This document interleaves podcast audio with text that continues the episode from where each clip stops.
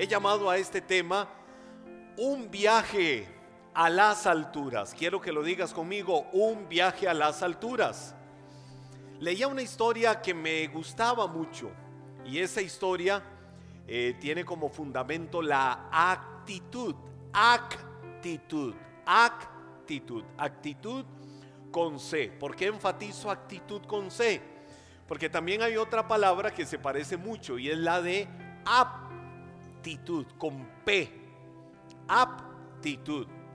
Pero, oiga, cuando uno fusiona aptitud, esa es una frase del escritor cristiano uh, que por lo menos él es el que eh, lo hizo célebre, el decir la aptitud. Aptitud significa que yo soy apto, que tú eres apto, que todos somos aptos eh, para algo. Todos tenemos habilidades, todos tenemos destrezas, todos tenemos potencial en algo, todos podemos lograr eh, hacer cosas en la vida. Es decir, yo soy apto para algo. El punto es, ¿para qué yo soy apto en la vida? Y si soy apto para esto, ¿cómo puedo ser productivo en aquello? ¿Cómo puedo avivar? ¿Cómo puedo desarrollar aquello en mi vida? Entonces, si yo soy apto con P, ¿qué necesito para desarrollar aquello? Tener actitud. Y cuando yo entiendo que soy apto para algo y le agrego el mejor ingrediente que es la actitud, dice Zig Ziglar, eso me va a llevar a la altitud. Está bonito eso, ¿verdad? mi aptitud más la actitud me lleva a la altitud. Y les decía que leía una historia que me gustaba mucho de, de un joven que en su casa vivía con cierta incomodidad. Él vivía incómodo porque tal vez estaba en la sala de la casa y se levantaba y se iba y el papá le decía, apaga la luz. Y él, Ah, estaba en cierto lugar eh, con un abanico puesto y el papá le decía, te levantaste, apaga el abanico. Eh, iba a bañarse, duraba ratos en el agua y el papá le decía, cuida el agua. Y así en lo sucesivo, eh, para muchas cosas de la casa. Vas a entrar a la casa, límpiate bien los pies en la alfombra. Le irritaba que constantemente el papá le estuviera diciendo, cuida esto, eh, cuida aquello, no gastes tanta corriente, etcétera, etcétera, etcétera, etcétera. Un día se enojó y dice, si yo tuviera oportunidad, me largo de esta casa. Le llega en un momento dado una posibilidad de una entrevista para un muy buen trabajo. Pues resulta que él dice, es la oportunidad mía, porque si logro este trabajo, me voy de esta casa y hago mi vida totalmente aparte. Resulta que se va al lugar de la entrevista a la hora indicada para ver si calificaba para aquel trabajo y él llega preparado. Cuando llega al lugar, se encuentra que hay una puerta abierta hacia afuera. Le llama la atención y, dice, qué extraño, no hay ni vigilancia para entrar a este edificio. Es extraño eso. Y cuando va a entrar y ve la puerta abierta y que no hay nadie, se acordó de cuando su papá le decía, cierra la puerta. Casi que en automático cerró la puerta. Cuando va entrando, va cruzando por unos hermosos jardines donde hay plantas a un lado, plantas a otro lado. Pero le llama la atención que hay una manguera abierta y que el agua se está desperdiciando. Y va caminando y ve aquello y dice, pero se están haciendo pozos, ¿qué es esto? ¿Cómo es posible? Y entonces la manguera atravesada, él la agarró, la tomó y la llevó hacia un punto donde habían plantas que estaban totalmente secas y ahí la dejó. Y él siguió su camino. Cuando llega a la recepción, entra al edificio, llega a la recepción del lugar, no hay absolutamente nadie en la recepción del lugar para atenderle. Dice, qué extraño, ¿qué es esto? Nada más había una nota a la vista eh, que decía, la entrevista de trabajo es en el segundo nivel. no había absolutamente nadie. Cuando va para el lugar y va subiendo las escaleras, dice, ¿por qué hay tantas luces encendidas en esta escalera? Son las 10 de la mañana. Hay demasiada luz del día. Hay ventanales que hacen que entre mucho la claridad a este lugar. Vio unos interruptores, unos apagadores y casi que en automático los apagó. El joven dijo, no es necesario que hayan luces encendidas en este lugar. Llega al lugar, a la sala donde están las entrevistas y ve una gran cantidad de personas que van a ser entrevistadas. Y dice, oh no, si es demasiada gente, qué difícil que a mí me pudieran dar este trabajo, pensó él, lo internalizó. Pero dice, bueno, ni modo. Va entrando, pisa una alfombra, pone sus pies sobre una alfombra para entrar a esa sala y donde ve la alfombra está al revés. Y dice, no, no se ve bonita. Casi que en automático le dio vuelta a la alfombra. Se acordaba de cuando su papá le decía, límpiate los pies cuando entres. Se acordaba de cuando su papá le decía, cuida el agua. Se acordaba de cuando su papá le decía, apaga el abanico, etcétera, etcétera. Pues él entra y hay una gran cantidad de sillas. Todos los que están sentados esperando su entrevista están en las sillas de adelante. Resulta que en las sillas de atrás hay varios lugares y ve que hay varios abanicos prendidos apuntando hacia esas sillas. Y él dice, pero ¿para qué abanicos aquí si no es necesario? Y entonces los apagó y redireccionó otro y se sentó a esperar. Él nada más veía que la gente entraba por una puerta a la entrevista de trabajo y en menos del tiempo que se lo imaginaba salían por otra puerta. No había oportunidad de preguntarle a nadie cómo le fue, qué pasó, qué le preguntaron, etcétera, etcétera. Además de que era extraño de que la entrevista era muy rápido. Cuando le toca el turno a él, entra nervioso, saluda a la persona. La persona sobre una mesa le dice, quiero que venga y veamos estos papeles. Le dice, ¿de qué se trata? Es para que a partir de este momento oficialmente seas la nueva adquisición de esta empresa. Vas a trabajar a partir de este momento en esta empresa. Y se queda así y dice, pero ¿será alguna manera sutil de empezar la entrevista? ¿O será que de verdad califiqué porque vieron algo del currículum pero no me han dicho nada? Y entonces se vuelve la persona y le dice, te queremos decir que en este lugar nosotros no calificamos a la persona más preparada para el empleo haciéndole una entrevista, porque la entrevista no nos va a dar una luz de cuáles sean las habilidades, sino que tomamos en cuenta otras cosas. Y lo que tomamos en cuenta es que este lugar lo tenemos lleno de cámaras por todo lado, desde la entrada hasta este lugar y hay todo un equipo de personas que a través de las cámaras están viendo la actitud de cada una de las personas que entraron a la entrevista de trabajo.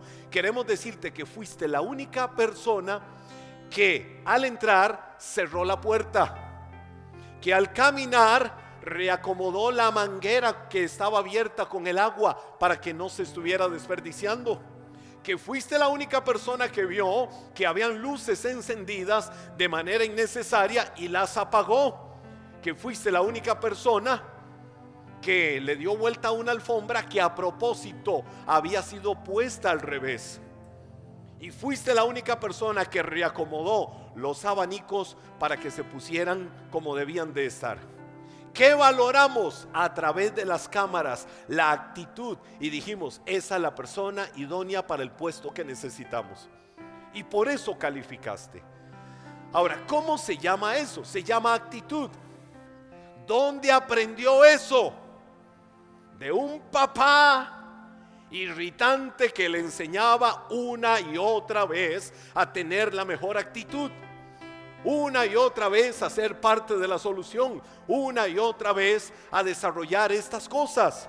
Ahora, si aquel papá no hubiera sido así y él casi que lo que le irritaba, sin darse cuenta, ya lo había aprendido como un patrón de conducta, si él no hubiera desarrollado eso en su vida, no hubiera calificado para el puesto que tenía. A partir de ahí cambió su perspectiva. No es la parte que me interesa de la historia ahorita, pero cambió su visión, su perspectiva en relación a su papá y entendió lo importante que era todo lo que durante mucho tiempo su papá le había enseñado. Y que él, sin percatarse, había venido desarrollando, aunque irritado, buenas actitudes frente a situaciones de la vida. Ahora, si yo te defino la palabra actitud, la actitud es un sentimiento interior que nosotros tenemos y lo expresamos en nuestra conducta, pero se evidencia externamente sin palabras. Una buena o una mala actitud la vas a evidenciar sin palabras. No tienes que decir grandes cosas. No tienes que tener grandes actos lingüísticos. No tienes que verbalizar cosas que cualquiera dice, wow, todo lo que dice, para que la gente diga qué actitud tiene esa persona. No, no se necesita eso. No se necesita. A veces sin palabras la gente está denotando o la gente está expresando sus actitudes. Por ejemplo, sin palabras, la cara hundida del malhumorado va a decir, qué miedo, qué actitud más fea tiene esa persona. La mandíbula levantada de una persona optimista, de una persona decidida, va a decir mucho quién es esa persona. Entonces muchas veces, sin hablar, nuestra gesticulación, aún lo exterior en nosotros, va casi que en automático a decir cuál es la actitud que nosotros tenemos en la vida. La semana anterior, que era otro tema, pero en la temporada esta de Ven que tenemos en la iglesia, eh, les estaba hablando, por ejemplo, de los niños, que su promedio de sonrisa es de 300 a 400 por día, que el adulto, su promedio de sonrisa es 25, 30 veces por día, que los adultos eh, sonreímos. Ahora, ¿de dónde viene todo eso? De la actitud del corazón. Y entonces decía que hay personas que se han acostumbrado como un patrón de conducta adherido a sus vidas y adherido a su semblante y adherido a su rostro, que todo el día parece que andan peleando con alguien. Porque van por la calle, están sentados, están viendo televisión o hasta para estar alimentándose para lo que sea están. Están viendo televisión y están.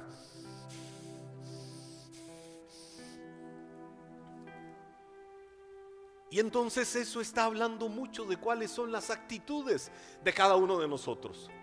Con las actitudes a veces lo hablamos en palabras, pero muchas veces sin palabras estamos diciendo mucho de esto. Quiero leerte un pasaje, primero de Samuel capítulo 16, verso 7, poniendo el fundamento para esto. La Biblia dice, pero el Señor le dijo a Samuel, no juzgues, no juzgues por su apariencia o por su estatura. Ahora, cuando hablaba de apariencia, estaba hablando ligado a la edad. No juzgues por su apariencia, ni por su estatura. Y cuando decía estatura, era porque no era tan alto como otros. Viene y dice, porque yo lo he rechazado. El Señor no ve las cosas de la manera en que tú las ves. La gente juzga por las apariencias, pero el Señor mira qué cosa? El corazón. Ahora, eh, en el contexto general del pasaje se está hablando de los hijos de Isaí, entre los cuales estaba David. Estaba David. Entre los hijos de Isaí estaba David. Resulta que Samuel, como sacerdote de Israel, va a ungir al verdadero rey de Israel va a ungir, para que me ayuden y me suban esto, por favor, que alguien me lo capte. Gracias. Eh, va a ungir al verdadero rey de Israel. Eh, eh, pero resulta que a todos los hijos de Isaí viene y donde les ve su apariencia de guerreros, donde les ve su apariencia de hombres altos y corpulentos, dice, este es el nuevo rey de Israel. Pero cuando llega David, que llegó a dejarle almuerzo a sus hermanos y tenía la fama de ser el pastor de ovejas, el sacerdote lo ve por allá y dice, este no es. Este no es. Lo que Samuel no se había dado cuenta porque no lo conocía es que el verdadero guerrero, el verdadero valiente, el hombre de actitud decidida, el hombre enérgico, el hombre firme, era aquel muchacho al que por ser muchacho y de baja estatura lo estaban despreciando. Y no se había dado la oportunidad de conocerlo y saber cuál era todo el potencial que había en él y todo lo que podía alcanzar. Por eso fue que el Señor le dijo, no te equivoques, el hombre juzga siempre lo que está delante de sus ojos, pero Dios ve el corazón. Ahora, ¿qué estaba viendo Dios en David? La actitud de su corazón. David decía, yo enfrenté a leones. Nadie sabía alguna vez que David había enfrentado leones. Yo no sé cuántos leones has enfrentado en la vida. Yo no sé cuántas batallas has ganado donde absolutamente nadie se ha dado cuenta que has ganado batallas. Lo que sí te quiero decir es que en algún momento en público se va a evidenciar la actitud de tu corazón porque ya en lo privado habías ganado batallas contra leones y contra diferentes fieras. Y ahí es donde Dios empieza a honrar tu vida. Ahí es donde Dios empieza a abrirte puertas. Ahí es donde empieza a denotarse y empieza a verse y empieza a, manifestarse la persona que hay en ti. Y se dice, wow, esta persona tiene la mejor actitud de su corazón para saber enfrentar los más grandes retos de la vida. Mire, solo imagínese, alguien decía algo que a mí me hizo gracia. Solo imagínese David cuando no era rey de Israel. Cuántas mujeres lo veían y decían, no me interesa. Es el que no sirve, es el que no tiene eh, actitud o el que no tiene apariencia de guerrero, el que no tiene apariencia de valientes. Pero cuando vieron algo diferente en David, ya para qué, ya era tarde para ellas. Que intentaban muchas cuando pasaba David desde los ventanales de la casa, le cantaban David mató a diez miles para ver si David las volvía a ver y le cerraba el ojito y con ninguna lo hizo. Ahora, cuando David estaba en lo oculto que nadie conocía, era el menospreciado. Era el que no veían te voy a decir algo, puede ser que nadie vea todo el potencial, nadie vea todo el esfuerzo, nadie vea todo el sacrificio, nadie vea todas las cosas que has ganado en la vida en lo privado. Llegará un momento en que Dios se va a encargar de honrarte en público y ponerte en lugares de honor y bendecirte por todo lo que en la preparación secreta has tenido con tu vida para que luego aquello por la actitud decidida del corazón se manifieste en público. Bueno, así es que solteros y solteras, si se han preparado en público, buenas noticias, les espera un futuro promisorio. Interiormente nosotros no podemos juzgar a nadie para decir cuáles son las emociones de las personas, pero las reacciones externas, las reacciones externas de la gente sí son muchas veces una ventana de su alma. Los hermanos de David, porte de guerreros, los hermanos de David, cuando lo veían venir, ya vienes, ¿a qué vienes aquí? A estorbarnos. Le decían a David, y ellos con porte de guerreros. Pero resulta que cuando vieron al gigante que vino a hacerles frente, se iban a esconder. Y nunca quisieron enfrentarse al gigante. Es decir, todo lo que tenían era puro bla, bla, bla. Era pura apariencia. Y aquel muchacho que despreciaban, cuando vio al guerrero venir, dio un paso al frente y dijo, ¿qué es el asunto acá? ¿Quién es el que está amedrentando a los escuadrones del Dios de Israel? Y entonces le dijeron, es aquel Goliat.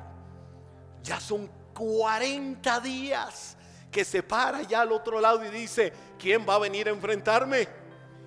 Y oiga, ninguno de los hermanos de David ni de todos los del ejército guerreros de Israel se atrevía a hacerle frente al gigante Goliat. Pero el despreciado por su apariencia, dijo, pues yo voy y lo enfrento. Yo voy y le hago frente. Él puede venir a mí con lanzas, con espadas, con jabalinas, que venga con lo que sea. Ya yo me he preparado en lo secreto, destruyendo y matando fieras y matando leones. Y ahora yo vengo y me le paro enfrente en el nombre del Dios de los escuadrones de Israel, a quien Él está atentando y conmigo se va a meter en un problema porque lo voy a derribar. Nadie se imaginaba lo que David iba a hacer. Y David fue el que logró derribar y destruir al gigante Goliat. ¿Cómo lo hizo? Porque se había preparado en secreto. ¿Cómo David logró dar ese paso? Porque tenía una actitud firme en el corazón y decidida más allá de su apariencia. Entonces nosotros, aquí donde digo, si tenemos la mejor actitud para enfrentar cosas en la vida, vamos a llegar a la altitud. ¿Cómo yo logro un viaje a las alturas en la vida? Teniendo la mejor actitud. Y si hay un libro que a mí me enseña y me marca claro propósito de cómo tener una buena actitud en la vida, es la Biblia. Es la actitud la que evidencia muchas veces en nuestra vida, aún en nuestra expresión corporal y aún en nuestro rostro, quiénes somos nosotros y cómo las actitudes contagian a otras personas. Mire, la Biblia dice, por ejemplo, el corazón alegre. ¿Qué hace el corazón alegre? Ah, ¿qué hace el corazón alegre? Hermosea el rostro. ¿Qué significa eso? Que no es externamente que tiene que verse mi rostro bonito. Lo he dicho una y mil veces. Hay gente que es muy linda, físicamente hablando. No necesita mucho esfuerzo para querer verse bonito. Sin embargo, no se ven bonitos porque su corazón está enfermo. Hay gente que físicamente es buena gente. Pero su hermosura es envidiable. Su alegría, su paz, lo que transmiten, lo que irradian es envidiable. ¿Por qué? Porque tienen un corazón lleno de gozo, tienen un corazón lleno de alegría. No hay amargura, no hay rencores, no hay odio, no hay absolutamente nada que pueda estar carcomiendo su corazón, provocando un carcinoma en el alma que se evidencia en el rostro y que su semblante lo transmite. ¿De dónde viene eso? De una actitud correcta y sana en el corazón. Entonces, el punto para mí es desarrollemos la mejor actitud. Te voy a decir algo que había hecho. ¿Qué es la actitud? ¿Cómo yo defino una actitud del corazón? Quiero llegar a las alturas, quiero tener un viaje hacia las alturas en mi vida, en todas las cosas. Bueno, necesito la mejor actitud. ¿Cómo defino yo la actitud? La actitud es o tu peor o tu mejor enemiga. Perdón, diría, tu mejor amiga o tu peor enemiga es la actitud. ¿Cuál de las dos queremos tener? ¿La mejor o la peor? Si tengo la mejor es mi mejor amiga. Si tengo la peor es mi peor enemiga. Para mí que es la actitud es más consecuente y honesta que tus palabras. Los hijos de Isaí era pura palabrería, valientes guerreros, pero cuando se enfrentaron al gigante huyeron amedrentados. Y el que no andaba haciendo alarde de nada, cuando vino el gigante, fue donde salió lo que realmente había en su corazón. La actitud de guerrero, la actitud de campeón. Es decir, la actitud es más consecuente y honesta que las mismas palabras. ¿Qué es la actitud? La apariencia exterior basada en experiencias, eh, la apariencia exterior basada en experiencias pasadas. ¿Cuánta gente va por la vida? Cargando el bulto del pasado. ¿Cuánta gente va por la vida?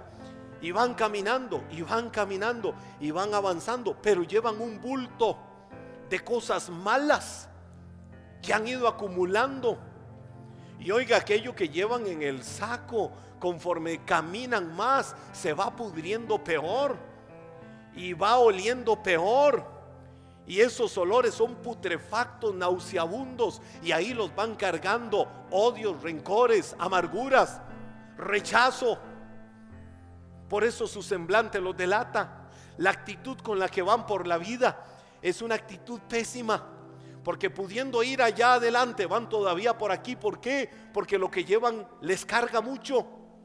Entonces, ¿qué necesito para tener la mejor actitud? Deshacerme y quitar todo aquello del pasado que a mí me esté haciendo daño. Es tiempo de cambio, es tiempo de decisiones. No puedes vivir toda la vida cargando las cosas, las experiencias, las situaciones, los errores y todo lo que en algún momento del pasado de tu vida viviste o te hicieron vivir. Porque eso te va a marcar, eso te va a tener estigmatizado eso no te va a dejar avanzar, eso no te va a dejar ir eh, al, nivel que debes de ir. Me gusta la, figura, la analogía que usa el escritor de Hebreos, cuando dice en Hebreos 12, despojémonos de todo peso. ¿Han, leído eso? Despojémonos de todo peso y del pecado que nos asedia y corramos con perseverancia la carrera que tenemos por delante. Pero él se inspira en los famosos coliseos de su época, donde habían carreras de, diferentes ramas deportivas. Pero él ilustra eso del peso. Eh, la palabra en el original describe eh, bolsa. ¿A qué se refiere con bolsa? ¿Recuerdan ustedes cómo sobre todo en otros tiempos entrenaban los deportistas? Que se amarraban unas bolsas eh, en, la, en la parte de sus gastronemios, o lo que algunos dicen los ratones. Y se las amarraban y por ejemplo corrían con aquello y al correr con aquello se les hacía una carga muy difícil y se sentían mal y no podían correr con libertad. Ahora eso lo hacían en los campos de entrenamiento. ¿Para qué? Para fortalecer masa muscular. Lo hacían en los campos de entrenamiento. ¿Para qué? Para desarrollar más resistencia. Lo que pasa es que en la carrera en sí ya tenían que quitarse las bolsas, porque las bolsas no los iban a dejar correr con libertad. Por eso la Biblia dice, despójate, di conmigo, despojarme. Que dice, de todo peso es decir, de ese bulto o de esa carga excesiva que no me deja correr la carrera de la vida. ¿Qué necesito hoy para tener la mejor actitud frente a la vida que me lleve a las alturas de la bendición de Dios para mi vida? Despojarme de todo aquello que me hace daño, de todo aquello que es una carga o un peso de mi pasado que hoy no me deja tener libertad. Los campos de entrenamiento, los golpes, las crisis, las caídas, lo malo que te haya sucedido en la vida es eso, campos de entrenamiento. Hoy tienes que despojarte de eso para correr con perseverancia la carrera que tienes por delante. Que es para mí la actitud. La altitud es algo que va a atraer o va a repeler a la gente hacia mi vida. Una persona que frente a la vida no tiene la mejor actitud, esa persona va a ser como un repelente es decir, nadie va a querer acercarse a esa persona. Una persona que no tiene la actitud más linda. Hoy en la mañana enseñaba, eh, estando allá en el Monte de la Cruz en Heredia, hoy durante el día les decía, ¿recuerdan ustedes la actitud de Jesús y la actitud de los discípulos? Les decía, iban caminando por las calles polvorientas de Galilea y entonces Jesús los iba escuchando donde iban atrás en una discusión, cuál de ellos tenía que ser el más grande. Y buscaban los méritos para declararse el más grande. Y seguro Pedro le decía a Juan, Juan, yo tengo más carácter que vos, yo debería de ser aquí el más grande. Juan decía, sí, pero yo soy el que me recuesto al hombro del maestro. Es decir, yo soy la niña de los ojos de él. Y él va a querer que yo aquí sea el más grande. Iban en un debate. La Biblia dice que cuando llegaron a casa, Jesús les dijo, muchachos, vengan acá. ¿Qué es el tema este? La discusión que ustedes se traían ahí en el camino. ¿De cuál va a ser el más grande? Sí, maestro, es que eh, consideramos que alguno de nosotros tiene que ser el más grande. Viene Jesús y les dice, ¿saben qué? ¿Saben qué? ¿Quiere alguno ser el más grande aquí? ¿Sabe de qué les habló Jesús ahí? De actitud, de conmigo actitud. ¿De qué les habló Jesús? De actitud. ¿Por qué actitud? Porque les dijo, ¿quiere alguno de ustedes ser el más grande? Claro que sí, maestro. Es más, dinos cuál de nosotros debe de ser el más grande, el que sirva a los demás. ¿De qué les habló? De actitud. ¿Por qué alguna gente, otros la repelen? Porque se les sale por los poros que no tienen una actitud de servicio hacia las demás personas que no andan buscando cómo servir a las demás personas, sino que andan buscando cómo servirse de las demás personas. Y Jesús dijo, ¿saben qué? Después de eso, como el Hijo del Hombre no vino para ser servido, sino para servir y dar su vida en rescate por muchos. Así ustedes tienen que tener una actitud de servicio en el corazón. Entonces, la actitud que yo tenga frente a la vida es la que debe de marcar mi destino. porque La actitud también es la bibliotecaria del pasado Eso es la actitud. La actitud debe de ser la voz de tu presente. Más que tus palabras, la actitud del corazón debe de hablar por tu vida permanentemente. ¿Cómo estoy yo enfrentando en la vida? ¿Cómo estoy enfrentando los retos? ¿Cómo estoy enfrentando los desafíos? ¿Qué es lo que Dios quiere para mi vida? ¿Cuáles son los planes de Dios en mi vida? ¿Sabes qué es la actitud? La actitud es el profeta de tu futuro. Hay gente que hoy no ve un futuro para sus vidas. Hay gente que hoy no ve absolutamente nada hacia adelante. Ayer, ayer estaba, estaba en, estaba en una vela eh, de, una persona de la familia de, de, uno, de una familia que han sido miembros de la iglesia que amamos. Estaba ahí y hablaba con un hombre un rato y me decía, me decía, ¿sabes qué? Mi papá tiene 86 años. Me decía, mi papá vive en otro país y le hemos dicho que se venga ya para Costa Rica para que descanse, etcétera, etcétera. Le digo, ¿y por qué no lo hace? Porque no quiere dejar de trabajar, porque no quiere dejar de ser productivo, porque allá donde está le va muy bien en todo lo que hace. Porque allá donde está, mi papá está haciendo, disfrutando todo lo que ha hecho toda la vida. Yo le decía, wow, con esa edad. Me dice, sí, mi papá pudiera estar descansando y disfrutando de muchas cosas, pero quiere seguir haciendo eso. Eso me recordaba, por ejemplo, a Walt Disney. Que Walt Disney en su lecho de dolor y de enfermedad, Walt Disney dibujaba con su dedo, señalando hacia el techo cuál quería que fuera el sueño de su vida. ¿Llegó a verlo? No, no lo llegó a ver. La mayoría de todo lo que hoy es la corporación Walt Disney.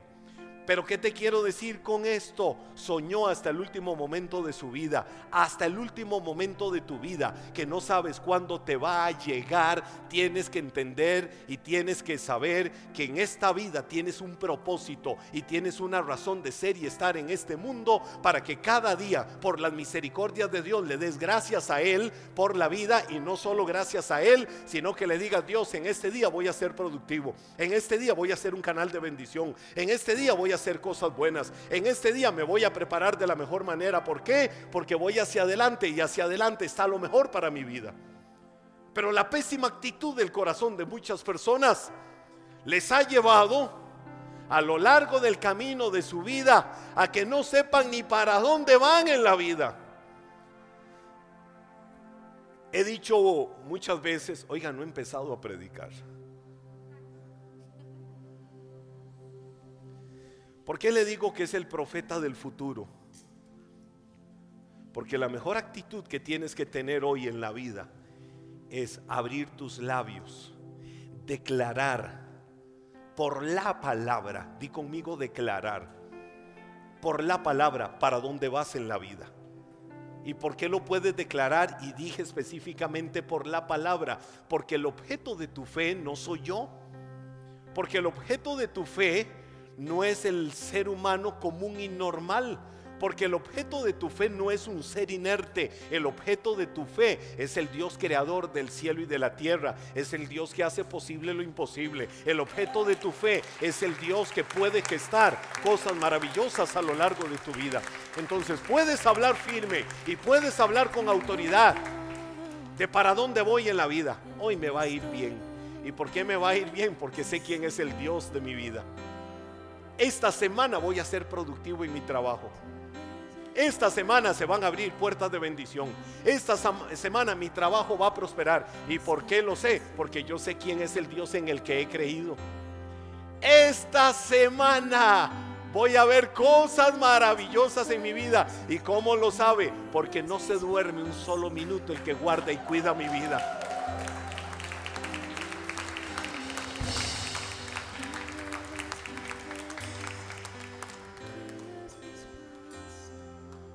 Me preguntaba alguien ayer sobre algo, un proyecto en mi vida. Le digo, ¿sabes que me falta ese proyecto? Y hace un mes lo quise iniciar. Le explicaba por qué no lo inicié. Le dije, pero me puse como dos meses, es decir, ya me queda un mes para darle luz verde y ponerle ruedas a ese proyecto de mi vida. Y tiene que ver con el desarrollo y aprendizaje de idiomas. Le decía, y me queda un mes, le decía ayer, para aprender esto. Cualquiera dice, Con 52 años ya para qué estoy empezando la vida. Con 80 años, dice alguien, ya le está pidiendo, ya le está robando oxígeno a la vida. No, no permitas que el diablo traiga eso a tu mente y a tu corazón. Ay, yo cuando estaba joven, cuando hacía cosas diferentes. Ay, yo cuando podía. No, hoy puedes. ¿Por qué? Porque estás vivo, estás viva. El Señor te regala el milagro de la vida. El Señor te regala la posibilidad de cosas grandes. Sacúdete y haz algo diferente.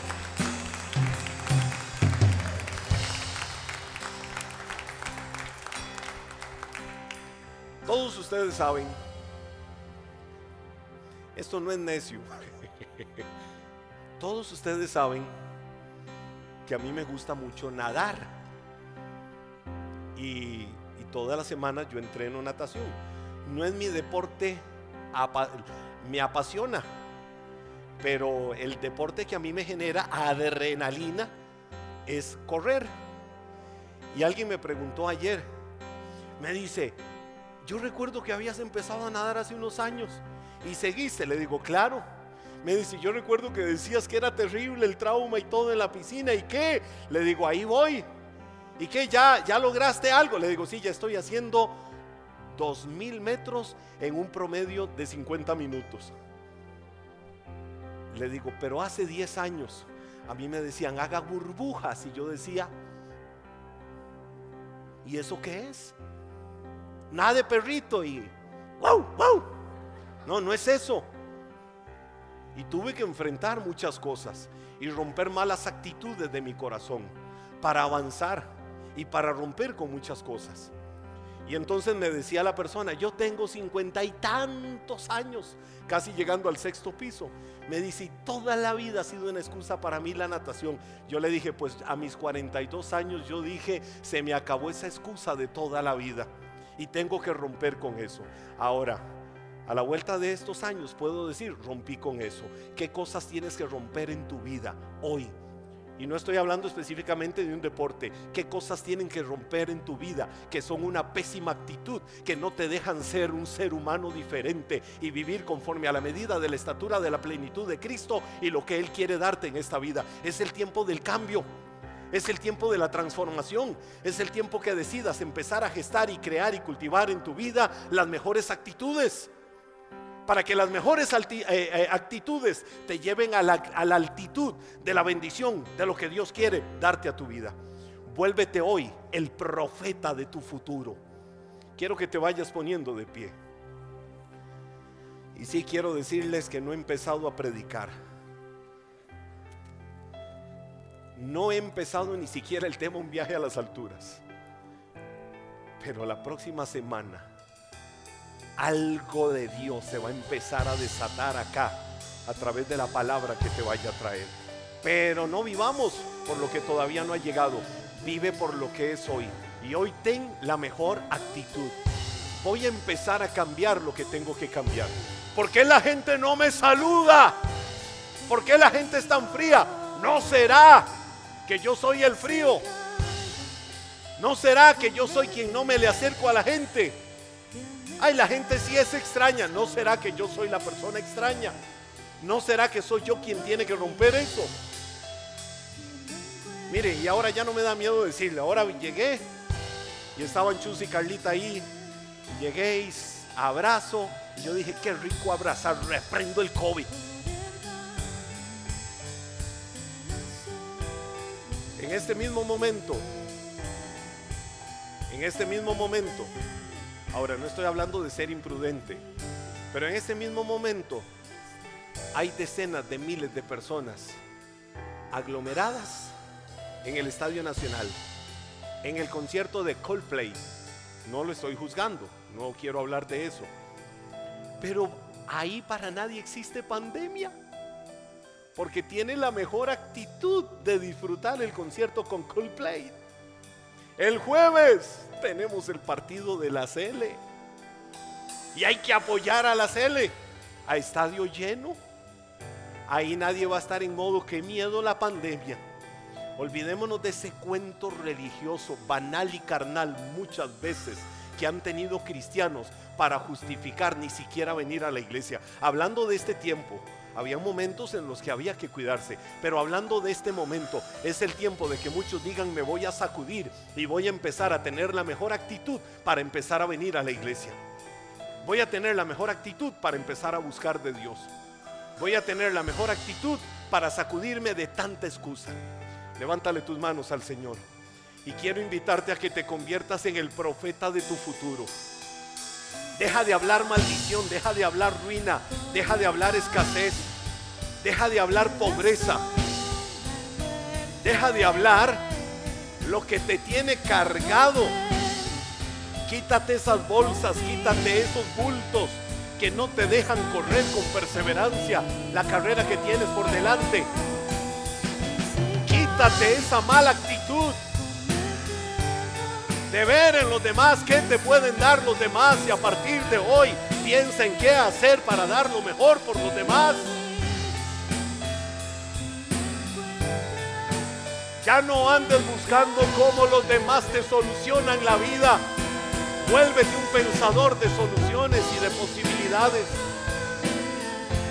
Ya no andes buscando qué puedes hacer o qué puede hacer la iglesia por ti.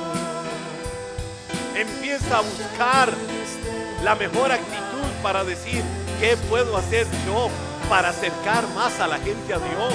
¿Qué puedo hacer yo para mostrar a Cristo a las demás personas? Actitud. Es el tiempo de empezar a avanzar hacia las alturas. Este es un vuelo a las alturas, a una vida y una actitud diferente. No me voy a dejar doblegar por los problemas. No me voy a dejar doblegar por la crisis. No me voy a dejar doblegar por nada. En el nombre de Jesús. Soy un hijo del rey. Estoy sentado a la mesa. Vamos, quiero que abras tus labios. En el nombre de Jesús. Háblale a la derrota, háblale al desánimo, háblale a la tristeza, háblale a la amargura, háblale a la desesperación, háblale a la ansiedad, háblale a la crisis háblale a todos y dile, esta batalla está ganada en el nombre de Jesús.